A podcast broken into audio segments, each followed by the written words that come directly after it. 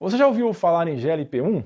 Imagino que não, mas é a sigla para peptídeo semelhante a glucagon, um hormônio produzido naturalmente pelo corpo e que desempenha um papel muito importante na regulação dos níveis de açúcar no organismo. Também tem papel no apetite. Existem atualmente medicamentos famosos conhecidos como agonistas de GLP-1 que ajudam no controle da glicemia em pacientes com diabetes tipo 2, estimulando a liberação de insulina e reduzindo a produção de glicose pelo fígado.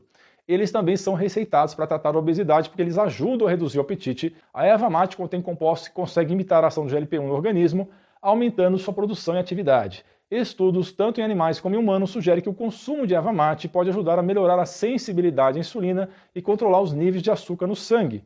Uma coisa muito benéfica para pessoas que têm diabetes tipo 2. Além disso, o consumo de erva mate reduz o apetite e promove a perda de peso. Pessoal, entenda que nada é milagroso de forma isolada.